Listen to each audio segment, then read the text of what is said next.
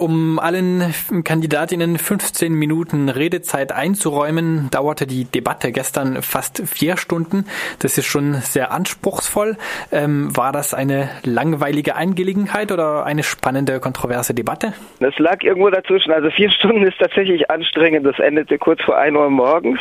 Ähm, wer äh, Show-Effekte, eine politische Show erwartete, kam durchaus auf äh, seine oder ihre Kosten. Insofern als äh, für etwas politische Show äh, durchaus gesorgt war.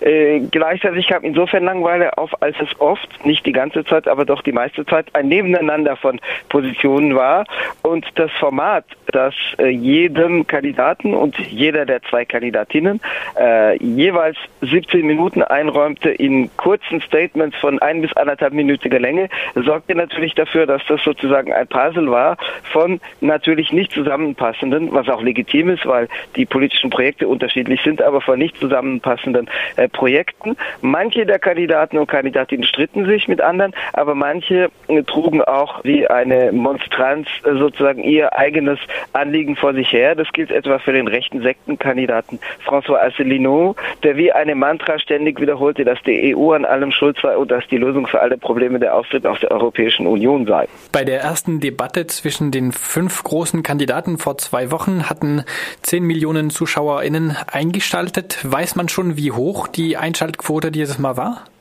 Im Moment weiß ich das noch nicht. Ich habe zwar, also nachdem ich die Debatte gesehen habe, viele äh, Artikel schon quer gelesen oder auch in die Tiefe gelesen, aber bislang noch keine Zahlen gesehen. Ich vermute aber, dass die Einschaltquote hoch ist, äh, weil äh, ja sozusagen das Format, äh, das elf, alle elf Kandidaten und Kandidatinnen teilnehmen ließ, die Liebhaber von Show-Einlagen ebenso wie die äh, Anhänger, Anhängerinnen kleiner Kandidaten wie die des Establishments an die Bildschirme lockte. Wer kam aus deiner Sicht am Glauben glaubwürdigsten herüber?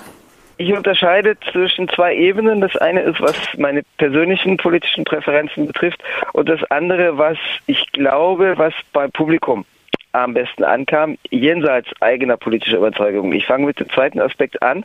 Da kann ich mich auch äh, tatsächlich inzwischen auf äh, Artikel stützen, die auch mit meinen Beobachtungen decken, also ganz jenseits meiner politischen Überzeugung. Schnitten laut äh, ersten Befragungen auf der linken Jean-Luc Mélenchon, der Linkssozialdemokrat und Linksnationalist und äh, in der politischen Mitte, in der wirtschaftsliberalen Mitte der Bewerber Emmanuel Macron am besten ab. Also für die beiden gibt es heute früh um Umfragewerte von 25 und 21 Prozent. Das scheinen auch tatsächlich die beiden zu sein, die sich am besten profilierten. Dahinter liegt François Fillon in der Umfrage, die ich jetzt lese, mit 15 Prozent. Der schien mir auch dahinter zu legen. Einerseits hat er sozusagen aus bürgerlicher Sicht sicherlich den Vorteil, dass er als Politprofi, dass er sehr professionell redet, dass er sich nicht äh, draus bringen lässt. Andererseits war überhaupt keine soziale Dimension in seinen Wortmeldungen da, sondern wenn er angegriffen wurde für sein, für sein rabiat wirtschaftsliberales Programm, dann war er schnell in der Defensive und er musste auch öfter zu seinen Korruptionsaffären Stellung nehmen und war auch da in der Defensive. Andererseits ist er natürlich in der Lage, professionell, selbstsicher wirkend und mit Detailargumentation äh, aufzutreten. Das heißt, dass er sozusagen Leute, die konformistisch denken und die, die eher auf das Äußere achten, durchaus noch beeindrucken kann. Aber er liegt doch deutlich hinter den beiden anderen, weil der wirtschaftsliberale Macron natürlich auch diese bürgerliche Vorstellung von professioneller Politik bedient. Die übrigen Bewerber und Bewerberinnen liegen dahinter. Dann was sozusagen das Unkonventionelle betrifft und was jetzt auch eher meinen politischen Überzeugungen entgegenkäme. Auf der Linken hat sich der Bewerber der undogmatischen radikalen Linken, Philippe Poutou, doch sehr deutlich abgehoben, auch wenn er in der Umfrage, die ich jetzt vor mir liegen habe, mit fünf Prozent nicht so gut abschneidet. Das ist aber sozusagen eine Befragung querbeet, also einschließlich des bürgerlichen und des autoritären Spektrums. Also es gab zwei Bewerber oder einen Bewerber und eine Bewerberin aus der radikalen Linken, sagen wir mal die dogmatische Trotzkistin ähm, Nathalie Artaud, eine Gymnasiallehrerin für Wirtschaft, die einerseits äh, auf sozialer Ebene durchaus richtige Sachen sagte, die aber auch sehr beharrlich ständig sagte, die Kapitalistenklasse, die Kapitalistenklasse ist schuld in dieser Formulierung, was dann auch sehr schablonenhaft und schematisch wirkte. Sie schneidet jetzt in, der, in den Umfragen, die ich sehe, mit drei Prozent ab. Hm, Poutou hat durchaus noch in der Nacht auch äh, sehr viel Medienaufmerksamkeit auf sich gezogen, weil er ist François Fillon, dem bürgerlichen Ex-Premierminister und konservativen Präsidentschaftskandidaten und Marine Le Pen wirklich über das Maul gefahren, hat sie frontal angegriffen und hat auch als einziger Applaus im Publikum ähm, einmal hervorgerufen, als er nämlich Marine Le Pen, die sich weigerte, Vorladung zur Justizfolge zu leisten. Da geht es um die Korruptionsaffären im Europäischen Parlament, wo der Front National Gelder in zweistelliger Millionenhöhe abgezockt haben soll. Ähm, da hat der Marine Le Pen äh, angefahren und sagte ihr, ja, sie äh, berufen sich zwar darauf, die Antisystem- und Anti-Establishment-Kandidatin angeblich zu sein, aber nicht nur, dass sie selber äh, reich sind, was stimmt, weil sie Erbin ist der Millionen ihres Vaters, sondern sie ziehen sich auch auf die Establishment-Position zurück, indem sie sich auf ihre parlamentarische Immunität rausreden, um Vorladungen in Ermittlungssachen keine Folge zu leisten. Wir sozusagen wir Aktivisten, wir Aktiven im betrieblichen Kampf, wir können uns nicht auf eine Arbeitsimmunität herausreden, wenn wir von der Polizei vorgeladen werden für Streikaktionen oder andere Aktivitäten, die potenziell als illegal eingestuft werden. Wir, wir gehen hin, wir haben keine andere Wahl und sie reden sich sozusagen raus und bleiben in ihrem Sessel sitzen. Und dann behauptete Marine Le Pen als Gewerkschafter sei man ja, wenn man gewählter Vertrauensmensch sei, immun, was falsch ist und was er dann auch schnell korrigiert hat. Und da hat er Applaus bekommen, als er Marine Le Pen übers Maul fuhr. Ähm, er, es hat auch zahlreiche Medien äh, gegeben, also sozusagen die viele Artikel hatten Toto in den Mittelpunkt gerückt. Insofern würde ich sagen, jetzt mal jenseits der ersten Umfragen hat er doch äh, vielfach nicht nur die Lacher, sondern auch sozusagen den Applaus auf seiner Seite gehabt. Ich habe heute auch früh von Anwaltskollegen, die durchaus nicht links oder linksradikal sind, äh, schon äh, sozusagen jeweils bekommen, die sagen, Putu hat sich super gehalten, super geschlagen. Er wirkt natürlich gleichzeitig unprofessionell, weil er kein Politikprofi ist, aber ich glaube, das ist, was auch von Menschen gewünscht wird. Also ich würde sagen, das sind die beiden Ebenen äh, von den Leuten, die eher der etablierten Politik und ihrem Wertekanon und der, der, der Forderung, wie man auftreten soll, nahestehen, würde ich sagen, Emmanuel Macron als auch möglicher Sieger der Präsidentschaftswahl und auch Jean-Luc Mélenchon als jemand, der links von der Mitte steht, als linker Sozialdemokrat, der doch aber auch professionell argumentiert hat und vom unkonventionellen her und schon auch von dem sozusagen von der Infragestellung des herrschenden Systems her Philippe Poutou. Kam es gestern bei der Debatte auch ähm, zu neuen Vorschlägen oder zu genaueren äh, Erklärungen über äh, Vorschläge der äh, Kandidatinnen oder war alles nur äh, eine Aneinanderreihung von dem, was äh, schon bekannt ist über die Kandidaten? Mhm. Also wenn man die Programme kennt, war natürlich nichts Neues dabei. Das hätte man jetzt auch nicht unbedingt erwarten müssen, weil die Programme wurden natürlich im Voraus elaboriert und alle stellten jeweils das eigene vor. Manchmal differenzierter, was weiß ich, der Sozialdemokrat Benoit Hamon, auch wenn er nicht sonderlich gut abgeschnitten hat. Ähm, er liegt bei neun Prozent in der Umfrage und hat sich manchmal verhaspelt und Hamon, der Sozialdemokrat, der eigentlich auch vom linken Flügel kommt, hat sich am Schluss in einen etwas patriotischen Pathos verstrickt, weil in der Schlussrunde, im Schlusswort, hat er dann ausgeholt zu einer Beschwörung Frankreichs und seiner Region und das kam dann sehr patriotisch wülstig einher, auch wenn er die Einwanderer mit einbezogen hat. Und das war ein Widerspruch zu den sonstigen Auftritten, wo er versucht hat, eher als der, der Vertreter der sozialen Gerechtigkeit aufzutreten. Aber also Armand war jemand, der eher detailliert argumentierte, auch Mélenchon.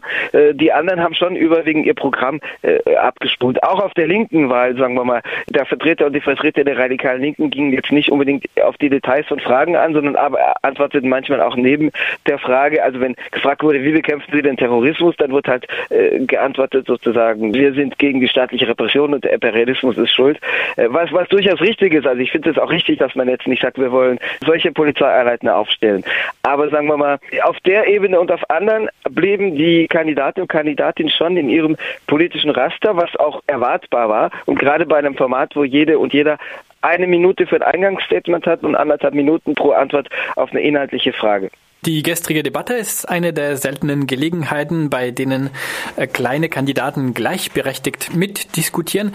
Ist jetzt zu erwarten, dass manche dieser kleinen Kandidaten signifikant den Wahlkampf aufmischen, indem sie dem einen oder der anderen großen Kandidatin Stimmen nehmen? Das ist nicht unmöglich, wobei das ja bereits zum Teil begonnen hat. Zum Beispiel der bürgerliche Rechtsnationalist Nicolas Dupont-Aignan jemand, der sich als Gaullist bezeichnet, der irgendwo zwischen den Konservativen und Marine Le Pen steht. Also er hat ein eher konservatives Profil, aber er hat 2012, als er bereits Kandidat war, erklärt, dass einer der drei Namen, den er für den Posten des Premierministers oder der Premierministerin in Erwägung ziehe, falls er die Präsidentschaftswahl gewinne, äh, Marine Le Pen sei. Ähm, er hat auch sich jetzt zum Beispiel auf Viktor Orban in Ungarn äh, berufen. Also Dupont-Aignan liegt schon bei plus minus fünf Prozent. Das hat mit der Krise der Konservativen zu tun. Er hat sich auch relativ gut geschlagen, aber auf, mit rechten Inhalten.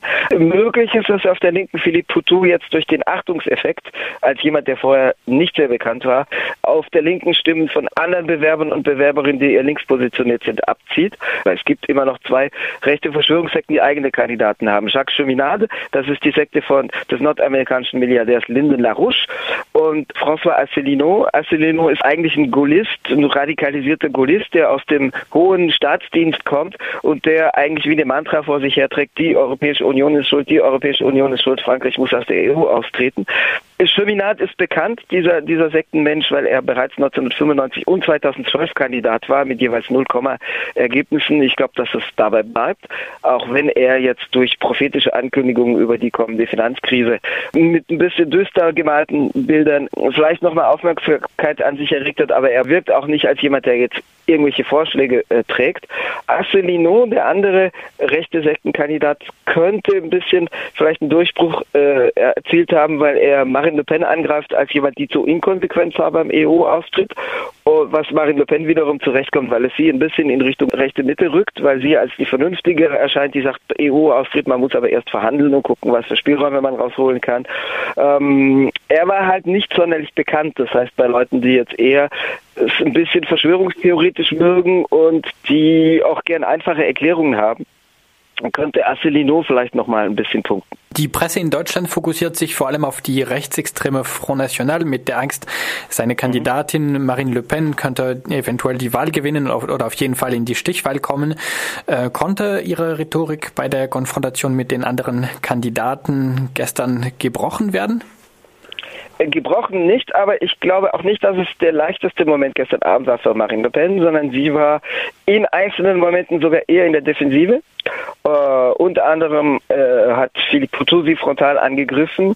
Äh, Asselineau hat sie angegriffen, wie gesagt, was ihr aber vielleicht wieder recht kommt, weil es sie ein bisschen in die Mitte rückt. Sie musste sich auch für die eigenen Korruptionsaffären verantworten. Also sie, für sie war es nicht der leichteste Moment. Sie hat jetzt auch nicht so gut in dieser Querbeet-Umfrage abgeschnitten, aber in dieser Querbeet-Umfrage sind natürlich auch viele, sagen wir mal, äh, Leute, die unpolitisch sind oder eher in der Mitte sich ansiedeln, was immer das bedeutet, aber dieser vage Begriff Mitte zieht ja immer noch Leute an, die sind auch dabei. Also mit 11 Prozent schneidet sie da nicht so gut ab. Ich glaube auch, dass es tatsächlich eine schwere Bewerbungsprobe war und das hat auch damit zu tun, dass Marine Le Pen sonst gern als die auftritt, die sozusagen Feuer in die Debatten bringt und die das Establishment herausfordert. Aber das war gestern deswegen nicht möglich, weil eben die in Anführungszeichen kleineren Kandidaten und Kandidatinnen dabei waren und weil sie nicht die Rolle hatte, sozusagen jetzt die Angreiferin zu sein, die das Establishment ständig herausfordert. Ich glaube, das muss sie auch erstmal verdauen, dass sie da nicht die Rolle hat der, der Angreiferin und der Rebellin oder natürlich falschen Rebellin. Das könnte einerseits sozusagen eher nochmal die Rolle verschaffen, dass sie jetzt auch ein bisschen als etablierter wirkt, aber andererseits, da sie als Oppositionskandidatin auftritt, ist das eigentlich auch nicht die Rolle, die ihr am besten passt. Also ich glaube, sie saß da ein bisschen mit dem Hintern zwischen zwei Stühlen. Nach der ersten Debatte hatte vor allem ein Kandidat in den Umfragen zugelegt, nämlich äh, Jean-Luc Mélenchon, ehemaliger Mitglied der Sozialistischen Partei und Gründer der französischen Linkspartei. Ähm, mhm. Du hast auch gesagt, dass ähm, er offenbar gestern bei der Debatte auch äh, bei äh, dem Publikum gut rüberkam. Ähm, mhm. Wie sehen die Prognosen momentan aus? Hat er Chancen, in die Stichwahl zu kommen? In der Stichwahl glaube ich nicht, aber er steigt real. Also er lag vorgestern bei 16 Prozent erstmals wieder. Er lag im Juni 2016 schon mal auf dieser Höhe.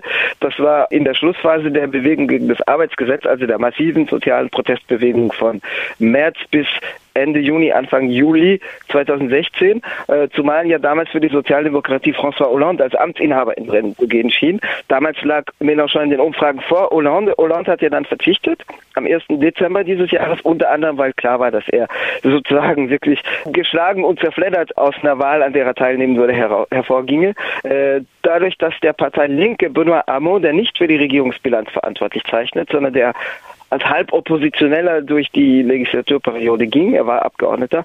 Dadurch, dass Hamon am 29. Januar 2017 als Kandidat nominiert wurde, nach einer Vorwahl mit zwei Millionen Teilnehmern und Teilnehmerinnen.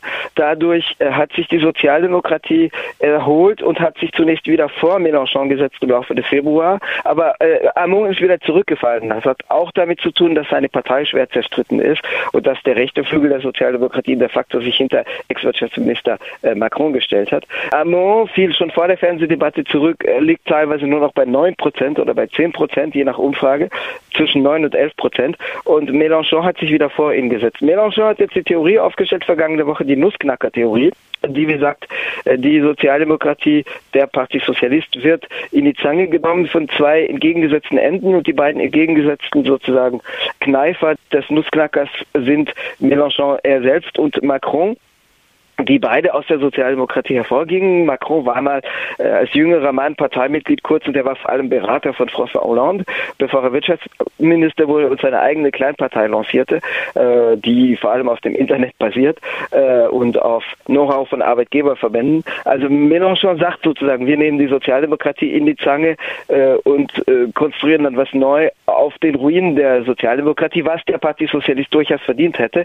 Aber sagen wir mal, dadurch, dass Mélenchon deutlich eher als Gewinner aus der gestrigen Debatte hervorging als Armand auch wenn Armand sich von seinen Positionen her durchaus wacker schlug.